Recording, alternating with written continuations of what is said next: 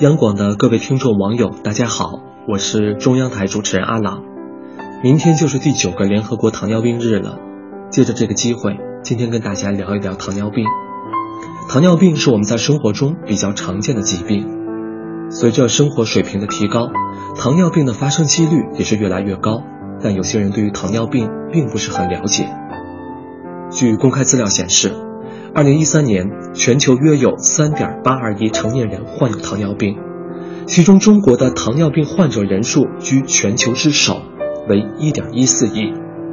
其中，十八岁及以上成人占百分之十一点六，而五年前中国糖尿病患者是九千两百万，四年间多出了两千两百万人，平均以每年五百五十万例的速度增长。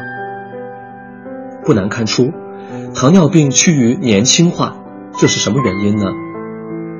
有专家表示，这主要跟现在青少年肥胖有关。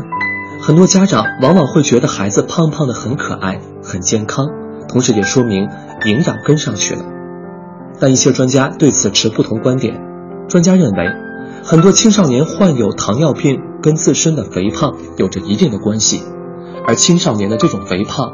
主要是由生活方式和饮食习惯的不恰当导致。过去的孩子活动主要以户外活动为主，而现在的孩子活动主要是在家里打电子游戏、看书、写作业等，体力活动较少。此外，现在青少年喜欢薯条、汉堡、冰淇淋等热量高的食物，在不运动的情况下，过量摄入高热量食物，很容易造成身体肥胖。同时，现在的年轻人饮食不规律。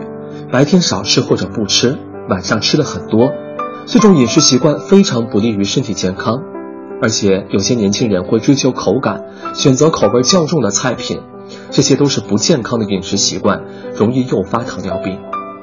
所以呢，在此阿朗建议，为了您的健康，管住嘴，迈开腿。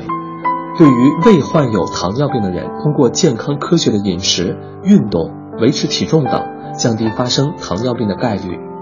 而对于已患有糖尿病的患者来说，也要注重预防并发症带来的伤害，合理安排饮食，适量运动，保持血糖的稳定，从而预防并发症的发生或恶化。最后，愿大家都有一个健康的身体，祝大家晚安。